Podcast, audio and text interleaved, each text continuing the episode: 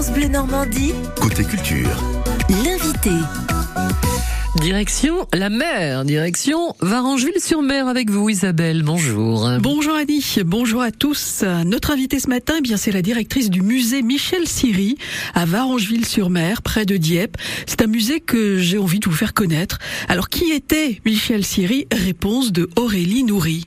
Alors Michel Siri, un artiste, euh, si je puis dire, aux multiples talents, qui a commencé notamment par la gravure, le dessin, ce geste du trait, hein, vraiment qui l'a guidé tout au long de, sa carrière, hein, le, le- le dessin, la composition musicale également, élève de Nadia Boulanger, il a composé jusque dans les, les années 60, côtoyant euh, Francis Poulain, par exemple, pour qui il l'a composé, puis également écrivain, il a écrit son journal pendant près de 50 ans et publié 36 volumes, et puis bien sûr peintre, peinture à l'huile, aquarelle, une peinture qu'il a euh, vraiment euh, utilisée, si je puis dire, pour transmettre un message de spiritualité, puisque c'était un homme croyant. Il y a une de ses peintures dans l'église de Varangeville. Tout à fait, vous avez même trois peintures de Trois, Michel d'accord. qui ont. voilà.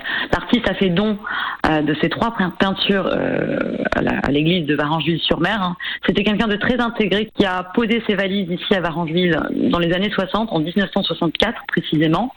Euh, lui, il vient de Château et comme beaucoup d'artistes, va euh, tomber sous le charme de Varangeville-sur-Mer et de là, il ne va plus quitter euh, ce village et, euh, et donc très attaché à ses habitants.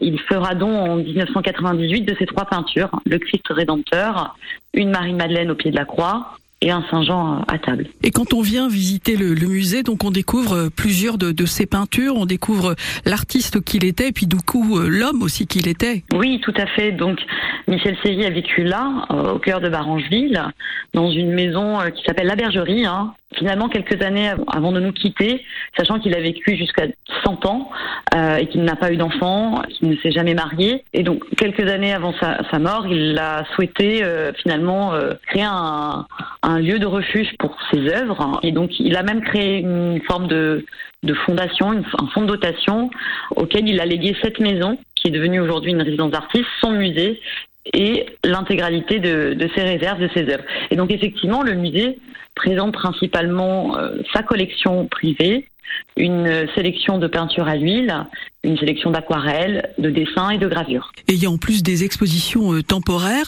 Et samedi, là, le 24 juin, vous pourrez profiter d'une visite guidée du musée des collections permanentes, donc de Michel Siri.